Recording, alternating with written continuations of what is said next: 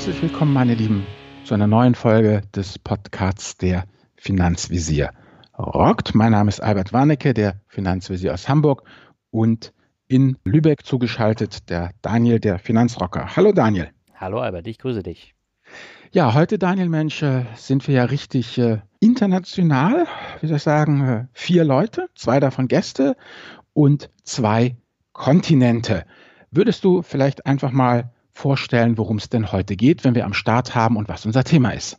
Das mache ich sehr gerne. Wir haben heute Thomas Kehl von Finanzfluss zu Gast und er ist Banker, arbeitet in Paris und ähm, der zweite Gast, das ist auch ein sehr bekannter Blogger, nämlich Tim Schäfer und er sitzt in New York, ist Börsen- und Wirtschaftsjournalist, finanziell frei und äh, auch sehr, sehr erfolgreicher Blogger. Ich glaube, der ist auch ja. deutlich länger am Start als wir und vor allen Dingen auch als du, ne?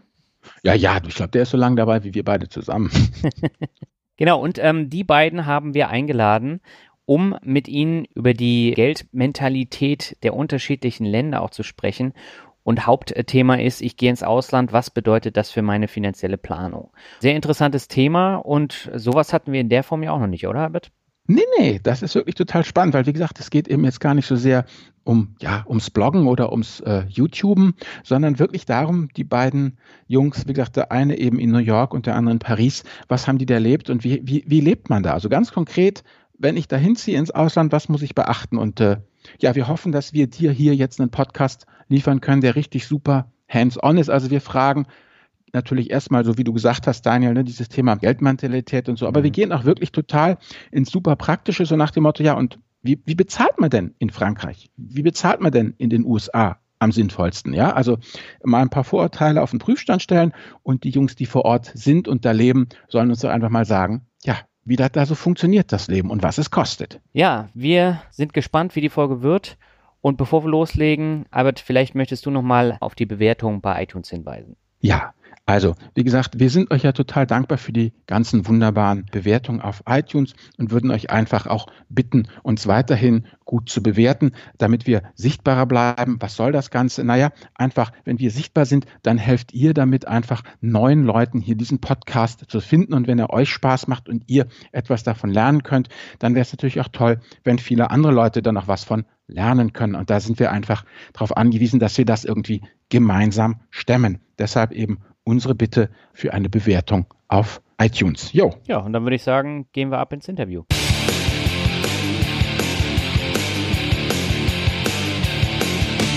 Herzlich willkommen zur allerersten internationalen Der Finanzvisier Rockt Folge, denn unsere Leitungen gehen heute nach New York und Paris und das hat auch einen speziellen Grund. Denn wir wollen heute über das Thema sprechen, ich gehe ins Ausland und was bedeutet das für meine finanzielle Planung. Und dafür haben wir mit Thomas Kehl von Finanzfluss und dem Wirtschaftsjournalisten und Blogger Tim Schäfer am Start. Und ich sage an dieser Stelle erstmal ein herzliches Moin Moin an euch beide. Alles klar bei euch? Alles klar.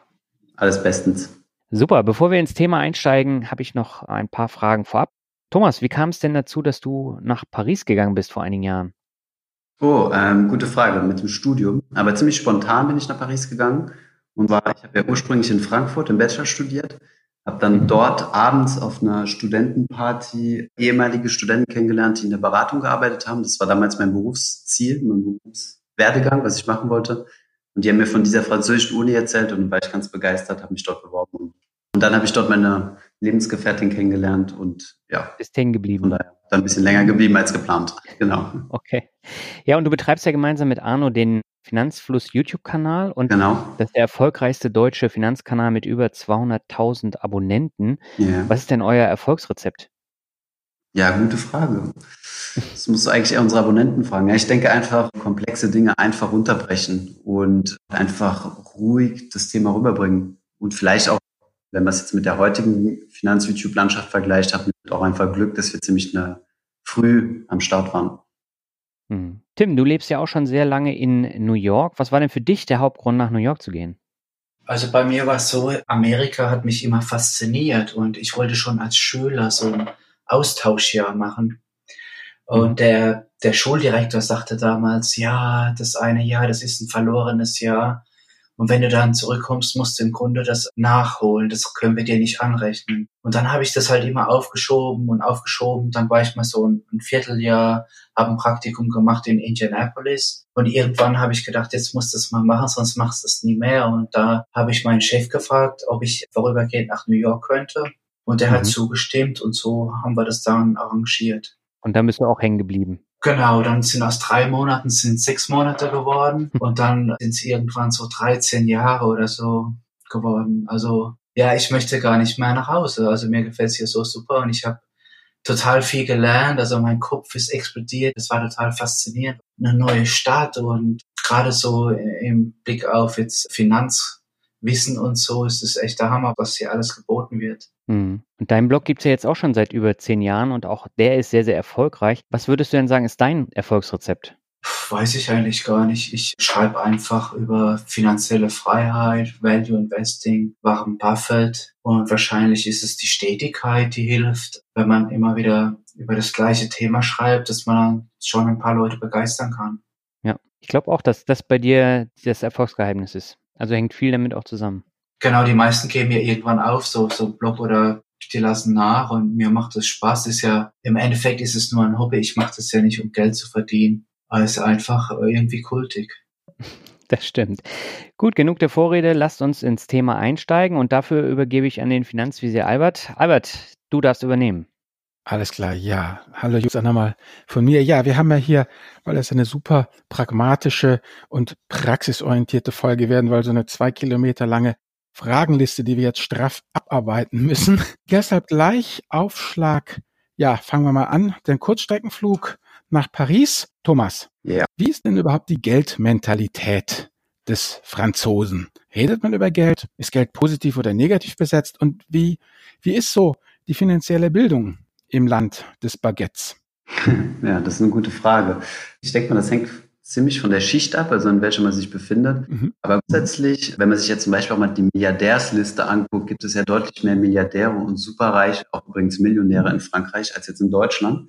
Das heißt, so schlecht kann es den Franzosen eigentlich gar nicht gehen in Bezug auf Geld. Und ich habe so das Gefühl, also nur wiedergeben, was ich so erlebe, dass das Thema Reichtum und Einfluss eigentlich immer sehr bewundert wird. So habe ich das zumindest fühle ich das. Mhm. Über das Thema Geld an sich wird aber nicht viel geredet. Man spricht gerne darüber, dass man, keine Ahnung, ein Haus im Süden hat oder solche Dinge, aber mhm. das Thema Geld an sich, dass man jetzt mal sagt, äh, wie viel verdienst du, wie legst du dein Geld eigentlich an, welche Versicherung hast du, das wird in Frankreich relativ viel dem Bankberater überlassen. Das ist zumindest mal so mein, mein Gefühl. Oh, das klingt ja ziemlich deutsch. Wie ist es denn jenseits des Atlantik? Ich meine, meine Vorurteile in Bezug auf Amerikaner sind ja, so wie man mit ihnen ins Gespräch kommt, redet man über Geld. Stimmt das oder Vorurteil?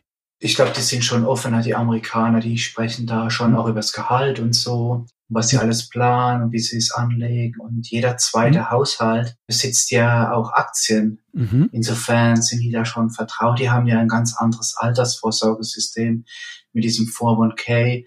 Und wenn du jetzt zum Beispiel einen Job annimmst, dann fragt dich ja gleich die Personalabteilung, ja, wie wollen Sie denn Ihr Geld anlegen? Machen wir da ein ETF, ein World ETF, machen wir es in S&P 500? Mhm. Äh, insofern, also hast du überall Berührungspunkte im Land des Kapitalismus. Genau, wo wir gerade beim Thema sind, was verdient man denn so in den USA im Vergleich zu Deutschland? Vor allem, was mich natürlich interessiert, ist immer, wie viel ja, vom Brutto bleibt denn nachher als Netto? Was geht an Steuern und Sozialabgaben weg? Und dann natürlich, was bekomme ich für den Rest? Was äh, mir zum Beispiel aufgefallen ist, jetzt nur mal ganz exemplarisch, als wir in Kanada waren, ja, ist mir wieder mal aufgefallen, wie unfassbar billig Lebensmittel doch in Deutschland sind, ja, im Vergleich zum Rest der Welt. Was kannst du uns dazu sagen, Tim, über das, ja, Bruttolöhne versus Nettolöhne und wie, wie hoch sind Steuern und Sozialabgaben? Gibt es überhaupt Sozialabgaben? Ja, ja, klar, gibt es Sozialabgaben.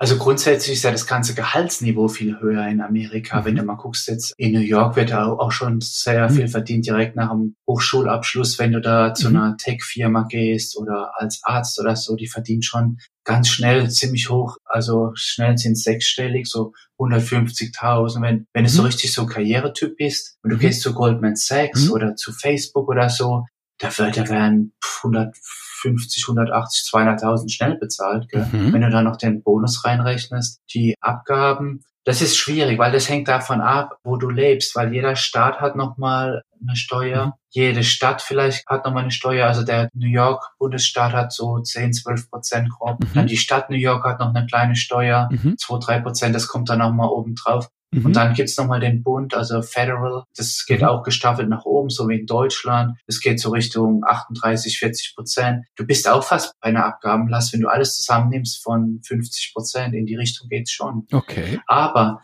du hast natürlich durch die Altersvorsorge, durch diese ganzen Sparprogramme, hast du enorme steuerliche Vorteile wiederum. Mhm. Ähm, insofern ist der Vergleich sehr schwierig. Das kann man nicht so einfach vergleichen, gell? Das ist ziemlich komplex. Und die, die Steuern werden die wie bei uns direkt vom Arbeitgeber abgeführt? Ja, die werden abgeführt, genau. Okay, ah, die siehst du gar nicht. Dann müssen die auch keine Steuererklärung machen oder wie? Oder doch? Oder machen die auch eine Steuererklärung wie wir? Die machen auch eine Steuererklärung, ja. Der, okay. der Steuerberater ist günstiger. Der kostet nur so 300 Dollar oder so. Die Stunde oder was? Nee, für, für die ganze Aktion. Okay. Für eine Jahressteuer. Ah, okay. Ja, 350 Dollar circa, ja. Mhm, okay. Und irgendwelche Sozialabgaben, Rentenversicherung, Krankenversicherung, Altersversicherung? Auch. Auch? Ich dachte, die haben nur ETFs nee. und Renten und 401k. Nein. Das heißt äh, Social Security. Aha. Das ist vielleicht sogar noch besser wie die deutsche Rentenversicherung. Okay. Das liegt daran, dass der Durchschnittsbürger noch jünger ist in Amerika.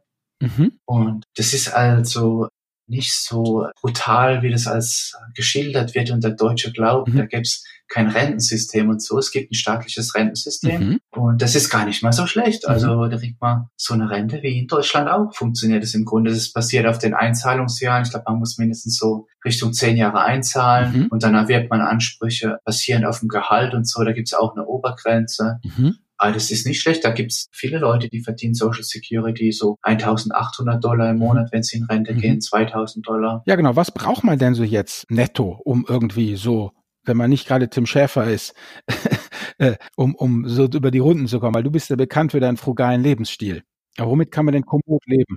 Das kommt drauf an, wo du wohnst. In New York. Ja, in New York. Da musst du rechnen, in der WG musst du ja schon rechnen, 1300 Dollar mindestens, vielleicht sogar noch ein Tick mehr. Dann Lebensmittel und so, mhm. gehst du mal 300, 400 Dollar. Und sonst hast du einen ÖPNV, mhm. der ist günstig.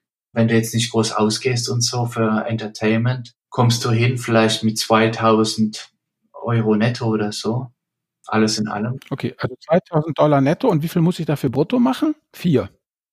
Ja, gut, bei den unteren vielleicht 50 Prozent Abgabenquote. Ja, die 50 Prozent ist beim Maximum. Das fängt ja auch so stufenweise an, wie in Deutschland. Du hast so einen Freibetrag. Was mussten da machen? Ich schätze mal so, ja, sowas so 3,5 oder was? Okay, also mit anderen Worten, New York, ich will nicht fürstlich leben, aber ich will auch nicht unter der Brücke sein. Mit 3,5 brutto komme ich durch.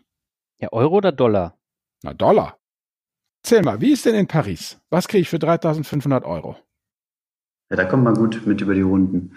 Aber du hast natürlich auch die ganzen Abgaben, Steuern und so weiter. Ich würde mal sagen, das kannst du fast eins zu eins mit Deutschland vergleichen. Vorher war es KL-Steuer, das heißt, der Arbeitgeber hat es nicht direkt für dich abgeführt, nur die Sozialabgaben, aber nicht die Steuern. Seit 2019 aber jetzt auch umgestellt. War halt immer ein bisschen bitter, wenn dann die, die Steuer auf einmal bezahlt werden muss. Aber gut, jetzt gibt's halt auch die Weltsteuer. Den Satz kann jeder Arbeitnehmer für sich selbst festlegen. Das ist auch ein bisschen anders als in Deutschland. Wie, das habe ich jetzt nicht verstanden. Du kannst selbst sagen, wie viel Steuer der Arbeitgeber für dich einbehält. Aber am Ende des Jahres wird das dann glatt gezogen, oder? Ja, genau, klar. Also wenn du zu niedrig bist, musst du nachzahlen und wenn du drüber bist, Rückzahlung. Also ich denke, da ist es das ganze Leben nicht unbedingt anders. Okay, gut. Also kannst versuchen, dir noch ein bisschen Liquidität zu erschleichen, unterjährig, aber am Ende des Jahres wird dann doch abgerechnet. Wenn du diszipliniert bist und Geld auf die Seite legst, ja. genau. Ja, wie kommst du überhaupt zu Geld in Frankreich? Musst du das alles selbst erfalschen? Oder ist es nicht in Frankreich eigentlich so, dass die Gewerkschaften alles machen und wenn es nicht nach deren Willen geht, dann brennen die Barrikaden? Also für mich gehört das immer zur französischen Folklore dazu. Wenn die Gehaltsverhandlungen machen, dann bringen sie irgendwie entweder Mist mit oder Bauern oder brennende Barrikaden und das gehört irgendwie dazu. Oder sperren die Manager ein. Genau. Ist das so oder ist das nur deutsche Vorteile? Ne, das Gewerkschaftssystem in Frankreich ist sogar deutlich weniger effizient als in Deutschland. Einfach aus dem Hintergrund, dass du erstens hast du eine deutlich geringere Gewerkschaftsquote als in Deutschland. Das heißt, prozentual viel weniger Arbeitnehmer sind überhaupt in der Gewerkschaft. Mhm. Das liegt einfach daran, dass die Gewerkschaft dir deine Streiktage nicht bezahlt. In Deutschland wirst du ja bezahlt, wenn du in der mhm. Gewerkschaft bist und streikst und dann kannst du streiken, hast keinen finanziellen Verlust. Mhm. In Frankreich geht es immer auf deine Kappe. Das bedeutet, du wirst dann nicht bezahlt.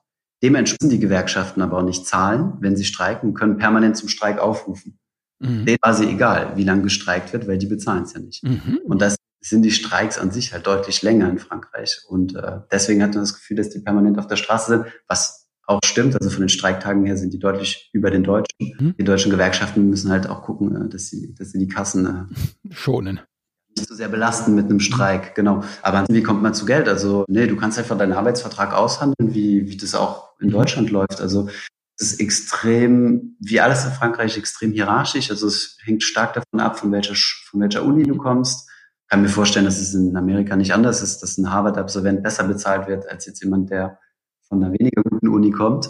Das wird in Frankreich aber, da gibt es eine Diskriminierung mhm. hin, genauso wie die, die Stellen, die du später bekommen kannst. Aber mhm. ansonsten halt Vertrag aushandeln und die Gewerkschaft macht da, glaube ich, mal wenig für dich. Zumindest für mich hat es noch nichts gemacht. Okay, und bei dir, Tim?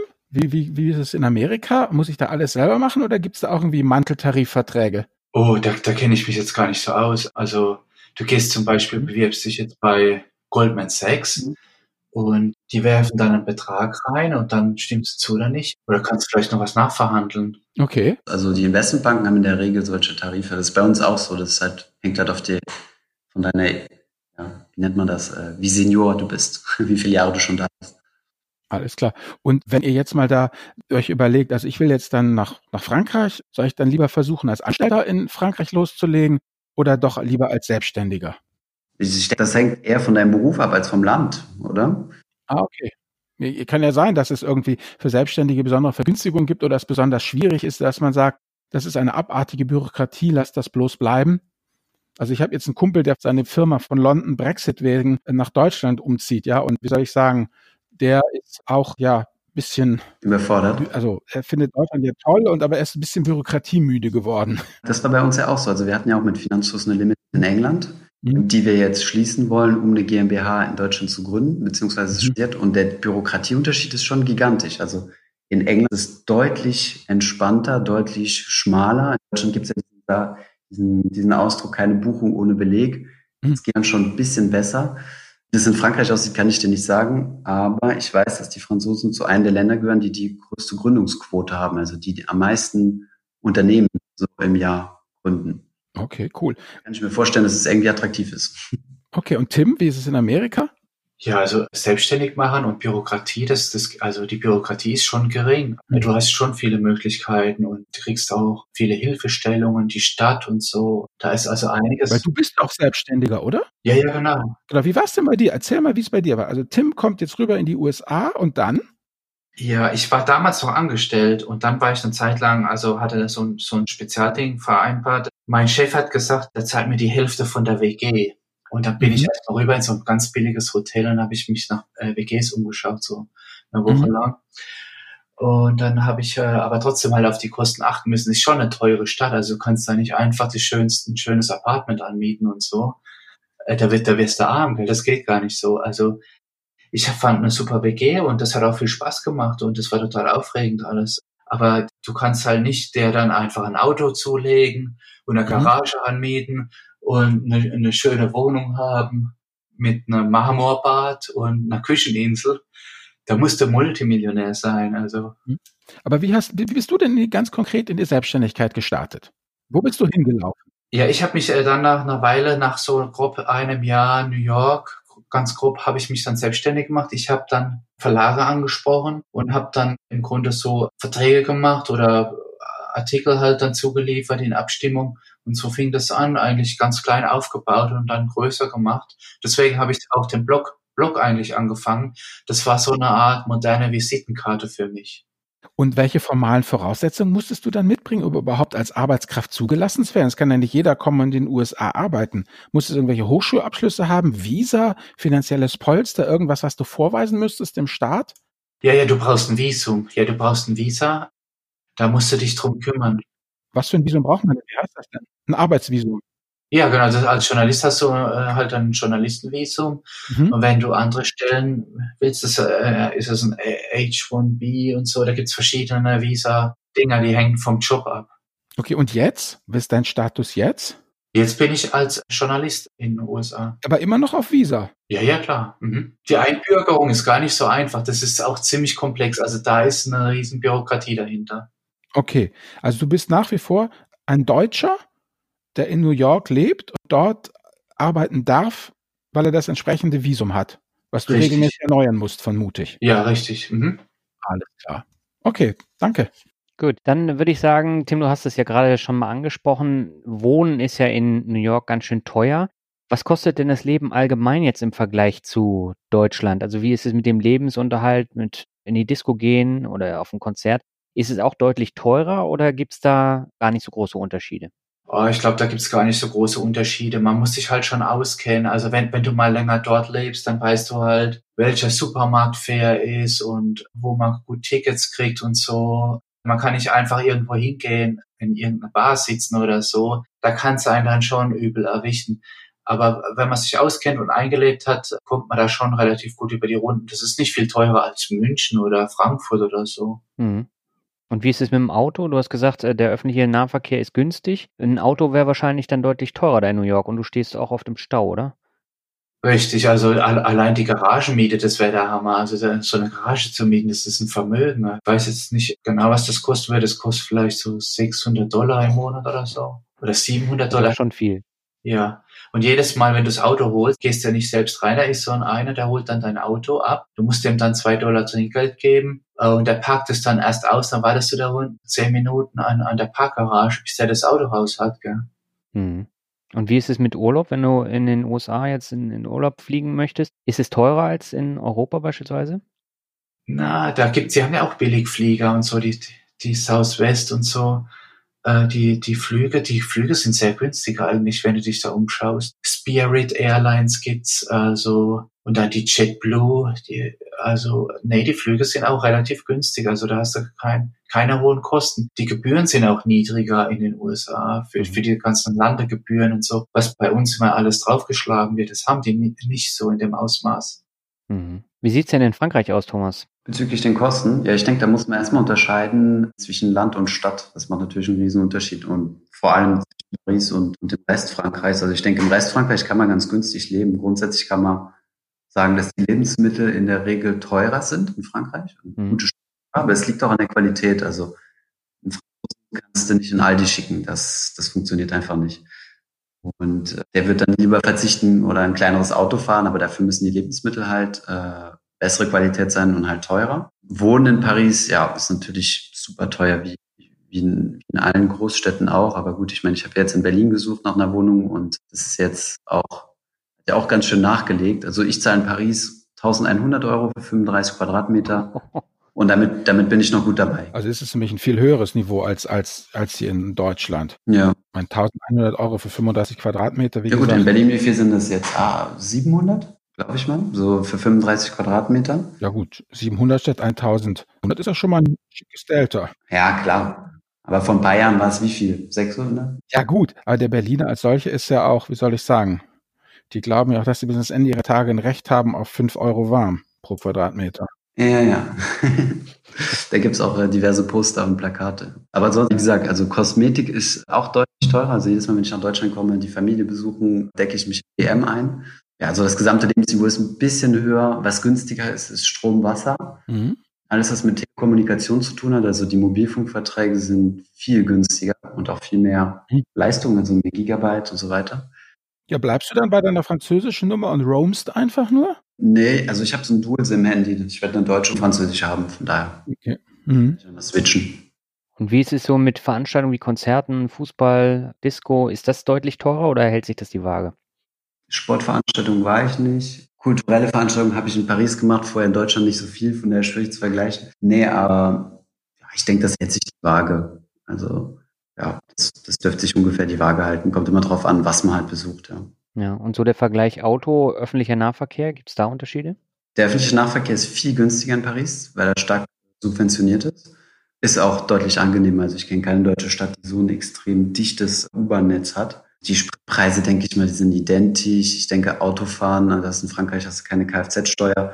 Dafür hast du aber Maut auf der Autobahn. Das heißt, wenn du längere Strecken hinlegst, dann kommt es sich deutlich teurer zu stehen als in Deutschland.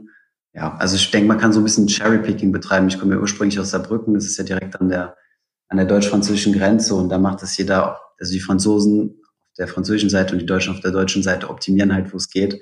Die Einkäufe werden in Deutschland gemacht, betankt wird dann meistens in Frankreich. Alles klar. Ja gut, und jetzt haben wir Geld verdient und auch schon einen Teil ausgegeben. Wie sieht's denn jetzt eigentlich aus, Tim? Wie gesagt, ich kenne das noch aus meinen Yahoo-Zeiten. Unsere amerikanischen Kollegen, die dann hier in Deutschland ja gearbeitet haben, haben doch ziemlich geflucht über den teilweise sehr übergriffigen IRS, ich meine, also ähm, die Steuerbehörde der USA ist ja irgendwie, ja, nach dem Motto, du bist steuerpflichtig, wenn du Ami bist, gut, du bist kein Ami, aber ich nehme an, du bist auch zu 100 Prozent steuerpflichtig in den USA, oder? Ja, ja, die, die, genau, die schöpfen alles ab. Das weltweite Einkommen von, von einem Steuerbürger. Genau, aber in Deutschland zahlst du keine Steuern, ne? Ich habe eine Wohnung in Deutschland vermietet. Ich muss die in Deutschland versteuern und in den USA, also zweimal. Das ist ziemlich doof. Und wie kommst du aus dieser Doppelbesteuerung wieder raus? Gar nicht. Ich müsste die Wohnung verkaufen. Es gibt kein Doppelbesteuerungsabkommen? Normal gibt es das doch. Ja, nicht, ja, bei Immobilien ist es ganz blöd irgendwie. Okay, das ist schon mal interessant. Also da kann man dann schon mal in eine Doppelbesteuerung eben reinlaufen. Ich eigentlich dachte, dass du eben dann in Deutschland ist es ja so, wer in Deutschland lebt, ist in Deutschland steuerpflichtig, während die Amis ja sagen, wer Ami ist, ist bei uns steuerpflichtig weltweit, ne? Okay. Und, und, und wie, wie, wie läuft das so mit dem IRS? Ist das irgendwie stressig oder wie, wie ja, man seine ja. Steuer überhaupt ab? Haben die auch sowas wie Elster oder machen die das alles mit Papier noch? Ja, ja, die haben sowas wie Elster. Du, du kannst das äh, relativ vereinfachen alles. Du kannst so Online-Überweisungen machen und okay. ist schon sehr modern gemacht. Ich gehe einfach zum Steuerberater und gebe den ganzen Packen ab und bereite dem die ganzen Belege vor. Und der, der macht das auch relativ schnell alles. Das ist wahrscheinlich per Software. Das ist, sind so ein paar Standardeingaben. Mhm. Das geht relativ fix und die IRS lässt sich im Grunde in Ruhe, wenn das alles schlüssig ist und Sinn macht. Ja, jetzt nochmal eine speziellere Frage, gerade zum Thema Leben in Amerika. Ich kriege das ja mit. Ich habe vor einiger Zeit Konto hier bei der Fido eröffnet und habe ja schon ewig kein Konto mehr eröffnet. Ich weiß, Daniel macht das ja alle naselang. Aber jedenfalls für, für mich war das ja echtes Neuland und was mich halt wundert hat, ich habe da irgendwie 500 Seiten ausgefüllt. Und von diesen 500 Seiten waren ungefähr 499 Seiten, dass ich äh, versichern musste, kein Ami zu sein, keinen Ami zu kennen, nie nach Amerika zu gehen, in Amerika nicht steuerpflichtig zu sein, äh, keine Terrorismusfinanzierung zu machen, allen Tralala. Wie ist denn das, dein Verhältnis zwischen dir und den deutschen Banken? Das ist äh, alles schwer geworden. Ich habe mein Depot aufgelöst und habe es nach USA transferiert. Mhm. Warum? Wollten die dich nicht mehr, weil die einfach so viel Stress hatten mit, mit den Amis und Terrorfinanzierung potenzieller? Weil da haben sie irgendwie keinen Bock drauf oder so. Ich weiß, ich verstehe das Ganze auch nicht so richtig. Ja, da gibt es so, so, Datenabgleich und so. Das ist bestimmt sehr aufwendig für die deutschen Banken. Die müssen dann so äh. An die IRS Sachen melden und die ganze Depot-Zusammensetzung, die ganzen Dividenden, die Erträge, jeder Verkauf, jede Transaktion. Und die müssen dann im Grunde die IRS ständig informieren halt. Äh, und das ist wahrscheinlich sehr äh, kostenintensiv und aufwendig. Aber was genau der Grund ist, ich glaube aber auch in, Europa gibt es total die Behördensachen. Und dann sitzt er sozusagen zwischen den Stühlen und das wollen die halt nicht, ja. Das ist ein Problem. Also Consos hat mich rausgeschmissen, ja. Mhm. Okay, das ist ja schon mal wichtig auch zu wissen. Wenn man in die USA geht, dann sollte man sich schon überlegen, wie das ist mit dem weltweiten Vermögen und bei welcher Bank man da noch ist. Wie ist es denn mit Thomas hier, mit den Franzosen? Ich meine, ich bin ja bei Consors, ist ja jetzt BNP Paribas. Das ist nicht so stressig, oder? Ich habe ein Depot in Deutschland, ich habe ein Depot in Frankreich. Ich habe das noch nicht das eine auf das andere übertragen. Das wäre eigentlich mal interessant zu wissen, aber da ich ja als Arbeitnehmer gleich in Frankreich angefangen habe, wurde dann, habe ich dann auch dort die Steuer bezahlt. In Deutschland hatte ich eine Ausbildung gemacht, habe dementsprechend dort die Steuer bezahlt, habe mich in Deutschland abgemeldet und seitdem nie wieder vom Finanzamt gehört. Okay, genau. Und jetzt geht den anderen Weg, ne? Irgendwann. Ja, also ich werde das Depot jetzt erstmal in Frankreich liegen lassen und. Äh, ich meine deine Steuerpflicht, deine Steuerpflicht. Ach so, genau, das kann sein, ja. Also, also das ist sogar so, ja. Wenn ich nach Deutschland zurückkomme, dann werde ich wieder hier in Deutschland zahlen müssen. Genau, und, und in Frankreich eben nicht. Genau, weil ich ja keine Einnahmen dort mehr habe. Na gut, dein Depot. Das spuckt ja noch Dividende und, und Quellensteuer, tralala. Ach so, das Depot. Ja, das ist, das ist, das ist eine gute Frage. Das ist, äh, ich glaube, da mache ich es wie Tim, das lege ich dann Rat auf den Tisch. okay, ja, gut. Ich denke, das Thema Krankenkasse, Arbeitslosenversicherung, BU, Pflegeversicherung, all diese Sozialgeschichten, wie ist denn das eigentlich in Frankreich? Bei uns ist ja einfach alles Pflicht. Also du musst ja eine Krankenkasse haben, du musst die Arbeitslosenversicherung haben, BU, äh, Blödsinn, Pflegeversicherung kommst du auch nicht drum herum, BU kannst du. Wie ist es in Frankreich? Das ist genauso. Also du hast auch diese Pflichtangaben, ich kann dir die jetzt nicht genau sagen, Gleiches und wie auch die Leistungen sind, das habe ich ja nicht verglichen. Der Unterschied, der mir aufgefallen ist, also es gibt nicht privat und gesetzliche Krankenversicherung. Jeder ist gesetzlich krankenversichert und dann kannst du zusätzlich eine Zusatzprivatversicherung ah. machen, also eine Krankenzusatz, genauso heißt es in Deutschland. Und das wird in der Regel auch vom Arbeitgeber genommen. Also bei mir ist es so, ich wurde da gar nicht gefragt, ich kriege einfach nur einen Brief, hallo, wir ziehen Ihnen hier was ab für deine Krankenzusatz. Also kann ich auch nicht sagen, die will ich nicht. Und es wird teilweise auch, ich glaube, die Hälfte bezeichnet, die Hälfte mein Arbeitgeber oder irgendwas in der Richtung. Okay. Und dann bin ich quasi auf Privatpatientenniveau ähm, dadurch. Ja. Aber das ist alles automatisiert. Okay, verstehe. Okay, also mit anderen Worten, das kriegst du vom Gehalt gar nicht zu sehen, das Thema Krankenkasse, Zusatzkrankenversicherung, Arbeitslosenversicherung. Haben die auch eine Pflegeversicherung, die Franzosen? Bin ich überfragt. Dann muss ich mal in die Linien Sozialabgaben reinschauen. Okay, gut. Ja, aber das zeigt schon, äh, es wird einfach, da ist auch nichts zu verhandeln. Das ist halt dann einfach so fertig. Genau. Ich meine, wenn du in Deutschland zum Arbeitgeber gehst, weiß ja auch nicht so 100 Prozent, was da drin steckt. Also zumindest ich nicht. Genau, ja. Aber ähm, wie viel Prozent sind das in etwa von den Sozialabgaben, die weggehen in Frankreich? Gute Frage. Also ich bin bei Gesamtabgaben, bin ich auch so bei 43 Prozent oder so. Oder um die 40. Ja, gut. Das ist alles wenn die nach oben gehen, die einen. Ja, das ist die Steuer mit drin, ne? Ja, okay. Ja, gut. Gesamtbelastung, hast du ja gesagt. Und bei dir, genau, ja. bei dir mhm. Tim, wie sieht's da aus? Krankenkasse, das ist doch hier äh, Obamacare. Wir haben ja nun keine Ahnung hier äh, äh, in Europa. Wie, ist, wie, wie, wie versichert man sich denn Kranken in den USA? Wir, wir kriegen das immer nur mit, dass man überhaupt keine bezahlbare kriegt und dann liegen die Leute einfach auf der Straße todkrank und werden da verrecken lassen. Ja, ja, so, das, das, das ist halt alles so viel Unsinn, auch dass es hier keine Rentenkasse gibt da gibt so viele Einrichtungen, die sich um die armen Leute kümmern. Gell? Mhm. Hier gibt's, wenn ich hier runtergehe, das sind überall sozialer Wohnungsbau, ja, direkt in Manhattan. Mhm.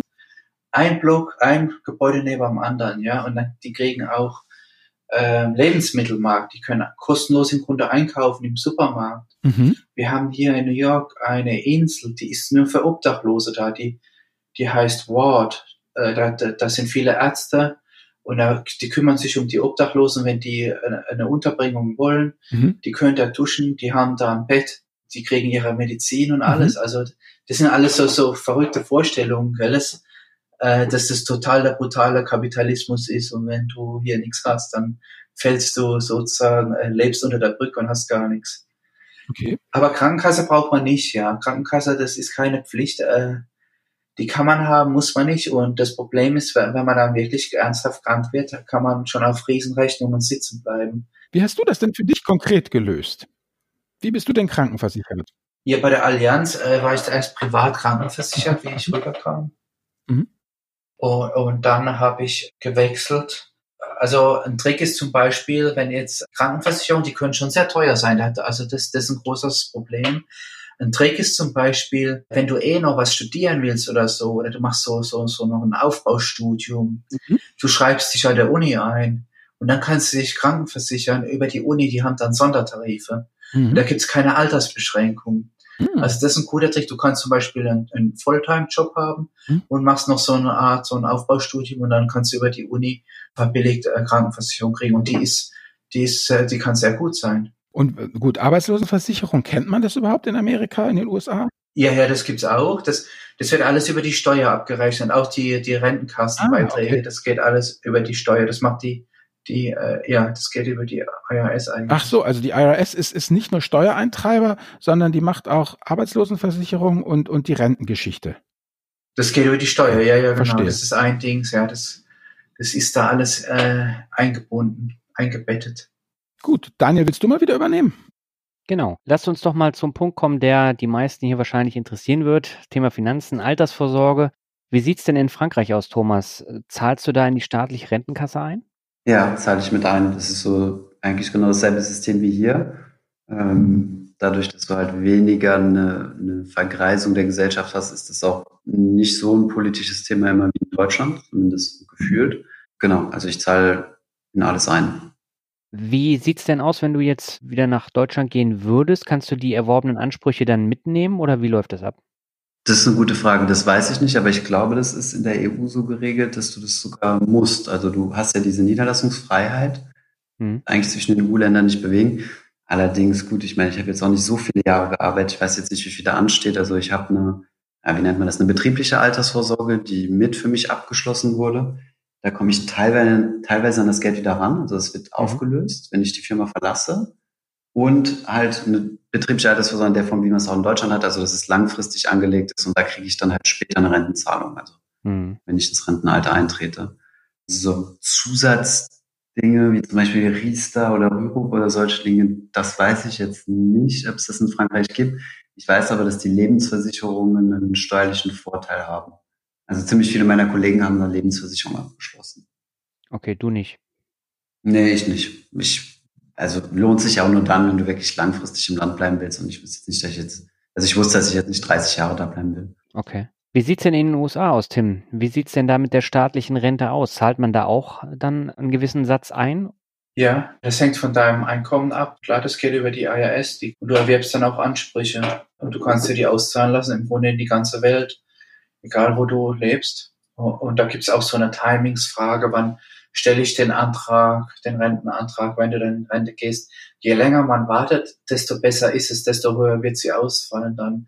Also nicht mit 63 in Rente gehen, sondern eher Richtung 70 oder 72, dann, dann ist es sogar noch höher. Für jedes Jahr, dass du später den, den Antrag stellst, desto höher wird sie. Also hm. hinten raus kann das wirklich äh, lohnend werden. Aber das heißt, wenn du früher in Rente gehen willst, dann musst du privat vorsorgen und da gibt es ja in den USA komplett andere Modelle als jetzt hier beispielsweise in Deutschland, ne? Ja, ja, die sind fantastisch, weil du sparst direkt aus dem Brutto rein mhm. und der Arbeitgeber, der gibt noch was obendrauf. Das sind Wahnsinnschancen, die man hat. Die großen Arbeitgeber und so, die machen das alle, die richten das ein und die geben auch ordentlich was dazu, einen Bonus.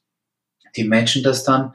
Wenn du sagst, äh, du sparst zum Beispiel fünf Prozent oder mhm. sieben Prozent, dann gibt der Arbeitgeber vielleicht nochmal die gleiche Summe obendrauf, wenn er großzügig ist oder eine kleinere Summe. Je nachdem hängt vom Arbeitgeber ab. Aber das Geniale ist, du sparst aus dem Brutto. Ja, das ist unversteuertes Geld, was direkt an die Börse geht. Und in der Ansparphase wird es nie mehr besteuert. Ja, das liegt da, das Brutto, ja. Und, und du, du investierst das Brutto und keine Dividende wird besteuert und kein Kursgewinn. Das kann arbeiten. 40 Jahre im Prinzip, ja komplett mhm. ohne besteuert zu werden. Das ist eine Riesenmaschine, ja. Das, also, das ist eine riesen Rendite, weil das muss man sich mal überlegen, oder? Du würdest in Deutschland direkt als Brutto sparen. In einen ETF. Ja. Ja, das gibt's ja hierzulande leider nicht. Aber was sind so Modelle, in die du sparen kannst? Das stellt oft der Arbeitgeber dann zusammen, der hat dann so ein Paket, der macht dann einen Deal zum Beispiel mit Fancard oder mit Fidelity und die bieten dir dann so zehn verschiedene ETFs oder so an oder du kannst sie dann auch mischen kannst sagen, du machst halt Anleihen ein bisschen und World oder S&P 500. Und die haben auch oft äh, gute Deals halt mit, mit den großen Fondsgesellschaften, dass die Gebühren halt nicht so hoch sind. Hm. Und das wird dann direkt abgewickelt über die Personalabteilung. Die richten das dann ein für dich, das Depot. Und dann geht's direkt aus deinem Brutto direkt da rein in, in, in das Depot. Du kannst das aber auch nicht vorher rausziehen. Also wenn du da eine Entnahme machst, weil du jetzt umbaust oder du hast irgendwie Geldnot, dann muss man das, dann, dann kommt dann der, das Finanzamt kommt dann und bestraft dich, weil die wollen wirklich, dass du für die Rente sparst und nicht vorher an das Geld gehst. Hm. Wie sieht's bei dir aus, wenn du jetzt nach Deutschland zurückgehen solltest? Was passiert denn mit deinem 401k oder den anderen Rücklagen? Ja, die, die lasse ich ein, die lasse ich liegen und mache dann Buy and Hold und dann, wenn ich, wenn die Entnahmephase kommt, ist es so, dann wird auch das, die IRS-Steuern verlangen. Mhm. Und da, da muss man eine Steuererklärung abgeben in, in Deutschland und in den USA. Dann lasst uns mal zum Punkt der Infrastruktur kommen, und zwar vor allem auch der finanziellen Infrastruktur. Wie laufen denn die Geldgeschäfte in Frankreich ab, Thomas? Ja, ich war super erstaunt, als ich angekommen bin und meinen Mietvertrag unterschrieben habe, dass mein Vermieter einen Scheck wollte. Echt? Ein Scheck? Ja, ein Scheck. Mhm. Du siehst es, also gut, mittlerweile weniger, aber als ich angekommen bin in der Uni, wenn wir da was bezahlt haben, zum Beispiel so eine Art, keine Ahnung, Reisen, also mit dem Sportclub oder so, musste per Scheck bezahlt werden. An der Kasse siehst du häufiger Leute mit Schecks. Also das ist noch total verrückt. Also ich musste dann auch bei meiner Kontoöffnung, hat man mich gefragt, willst du einen Scheck buchen? Das habe ich dann natürlich nicht. Was soll ich denn damit? habe ich natürlich später bereut und es dann Geld. Aber ansonsten, ja, muss man sagen, sind die Franzosen schon weiter, was das Bargeldlos angeht. Also weiter. Ich meine, das beinhaltet eine Wertung. Die zahlen auf jeden Fall deutlich weniger mit Bargeld quasi deine Baguette. Natürlich nicht, sie zahlen ja mit Scheck. Ja, also die, die nicht mit Scheck zahlen, zahlen dann mit kontaktloser Karte, sagen wir so. Also, die Jüngeren. Genau, also auch, auch schon die, die Älteren. Also das Kontaktlos mit der Karte ist wirklich äh, mittlerweile im, im, überall im Gebrauch, zumindest in Paris, vielleicht nicht auf dem Land. Und äh, Apple Pay und Google Pay funktioniert auch gut. Mhm. Allerdings, was man sagen muss, ist, dass du in Frankreich, ich habe es ja eingangs gesagt, eine ziemliche Bindung zum Bankberater hast. Also das ganze Digitale, was wir ja haben, also wir haben ja wie viel, wie viele gute Online-Banken, also die wirklich günstig sind im Girokonto. Sowas hat man in Frankreich eigentlich kaum. Also es gibt einen großen, aber ansonsten sind alle noch irgendwie in der Filiale und auch sehr unglücklich damit. Und man sieht das N26, die explodieren derzeit in Frankreich. Also es ist einer der stärkst wachsenden Märkte. Mhm. Und daran sieht man, dass, dass die da total, total hinterher sind, also auf die ganze Online-Abwicklung. Okay, das ist ja auch spannend. Das hätte ich jetzt auch nicht gedacht, dass N26 da so extrem nach vorne kommt. Ja. Thomas, noch eine kurze Frage zur Infrastruktur, bevor es rüber geht zu Tim. Wenn du jetzt bei Carrefour einkaufst, wie bezahlst du? Karte oder Cash? Ja, wenn ich einkaufen gehe im Supermarkt, bezahle ich äh, immer mit Karte. Okay, und bei der Boulangerie ums Eck? Zahle ich mit Karte. Ich habe kein Bargeld bei mir. Ich ziehe immer nur Bargeld, wenn ich nach Deutschland gehe. Okay, alles klar. Danke. Okay. Tim, wie sieht's denn in den USA aus? Da ist es bargeldlos natürlich auch deutlich angesagter als in Deutschland, oder? Ja, ja, also die Leute zahlen auch ganz kleine Beträge mit Kreditkarte überall eigentlich. Mhm. Ähm, Bargeld zahlst du, manche Restaurants, auch so kleine, so, so günstige Restaurants, die haben dann ein großes Schild überall. Nur Cash, nur Cash. Da muss man halt aufpassen, wenn man irgendwo in so ein billiges Ding reingeht. Oder so bei so einem Gemüsehändler an der Straße, da kaufe ich halt ein. Die wollen halt auch nur Cash. Aber sonst kannst du im Endeffekt überall mit der Kreditkarte bezahlen. Okay. Wie war das, als du damals rübergekommen bist? Da brauchtest du ja auch erstmal ein amerikanisches Konto, ne? Ohne geht da gar nichts. Ja, also das war wirklich äh, problematisch. Da habe ich mich auch nicht so richtig drum gekümmert. Ich hatte dann so einen, einen PayPal-Account und dann so eine Postbank, 3000, ich weiß gar nicht mehr, wie das Sparbuch heißt, so ein Postbank-Sparbuch, weil man da kostenlos abheben konnte. 3000 plus oder so. Ja, zehnmal im Jahr, ne? Ja, ja, aber die haben das auch alles geändert und da sind jetzt auch mehr Gebühren drin. Aber der Umrechnungskurs ist fair. Also ich hatte kein Konto in den USA die ersten Monate gehabt und das war wirklich schwer, das war wirklich blöd. Also da kann ich auch eben nur raten, sich früh drum zu kümmern, dass man so eine Social Security Karte beantragt im Rathaus und das ausfüllt und sein Reisepass abgibt mit dem Visum, dann kriegt man so eine Social Security Karte. Und wenn du die hast, dann kannst du ein Konto eröffnen, ein Girokonto bei jeder Bank eigentlich. Du musst dann noch deine US-Adresse angeben und dann ist das kein Problem. Aber die Social Security Karte so schnell wie möglich halt beantragen. Das war mein Fehler. Ich habe das so lange rausgezogen. Ich habe gar nicht gewusst, wie ich das alles machen kann. Und mir hat dann mein Roommate hat mir geholfen später. Okay, Thomas. Ja. Folgendes. Jetzt lass uns noch mal zurückversetzen, als du, als du ankamst, da frisch gebacken in Paris, in Frankreich sozusagen, dein erstes halbes Jahr. Was war jetzt eigentlich, so wie soll ich sagen, die Frage nach dem schwarzen Schwan ist das. Welches gravierendes Problem hat dich eigentlich überrascht? Wo bist du eigentlich ins offene Messer gelaufen? Was waren die Sachen, ja, vor der dich keiner gewarnt hat? Und umgekehrt, vor welchen Sachen hat dich jeder gewarnt und die haben sich dann eben nicht als Horror-Story, sondern da hat sich der Elefant als Mücke erwiesen. Ja, okay. Also, vielleicht habe ich aus lauter Schock irgendwas vergessen, aber ich habe nicht das Gefühl, dass mir jetzt irgendwas ganz Schlimmes passiert ist, was, was jetzt nicht zu lösen war. Also die Schlangen im Bürgeramt und sonstigen Institutionen, die sind schon deutlich länger als bei uns. Da darf man, da darf man sich in Deutschland nicht beschweren. Es ist extrem schwierig, eine Wohnung zu finden. Und wenn mir jemand sagt, ja, in München ist auch schwierig, eine Wohnung zu finden, dann ist es wirklich kein Vergleich. Also ich habe 20 Wohnungen besichtigt, um eine Zusage zu bekommen. Das ist nicht einfach. Und dann musst du super viele Garantien mitbringen und solche Dinge. Also wenn man darauf vorbereitet ist, dann hat man eigentlich schon den größten Teil gewonnen. Jetzt muss ich natürlich auch noch so einen Disclaimer machen, weil ich natürlich den Vorteil habe, dass ich die Sprache spreche. Und ich glaube, Daniel hat ja mal Vincent von Freaky Finance im, im Interview gehabt und der hat ja auch in Frankreich gelebt und, und er erzählt, dass, dass die Sprache halt so, ein, so eine Integrationshürde ist, die ich jetzt nicht nehmen musste. Und ich meine, wenn man jetzt zum Beispiel nach England oder USA geht, dann kann man einfach Englisch sprechen.